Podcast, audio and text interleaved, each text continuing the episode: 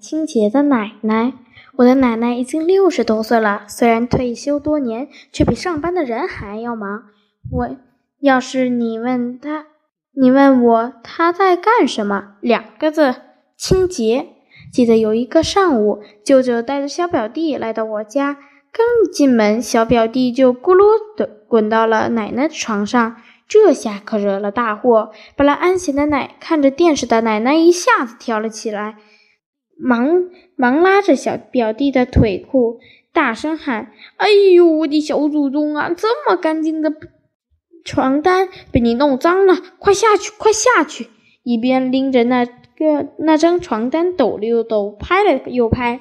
我一我在一旁看得分明，床单其实根本没有弄脏，只是皱。皱了点而已，事情还没完。舅舅拉着小表弟走后，奶奶又忙开了。她利索地把床单卷成卷了起来，丢进了浴盘，接着搓了又搓，洗了又洗，差点没把一块新的肥皂用完。还有一次，奶奶准备吃午饭，只见她戴着那个老花镜，用肥皂将黄瓜。用肥皂将黄瓜仔细的搓了又搓，还冲开凉水洗了无数遍。我看了以后挺纳闷儿，黄瓜不是已经用洗洁精冲洗过了吗？何必还要用肥皂再清洗呢？一会儿，在桌上的奶奶，在饭桌上，奶奶眉飞色舞的大声对我们说。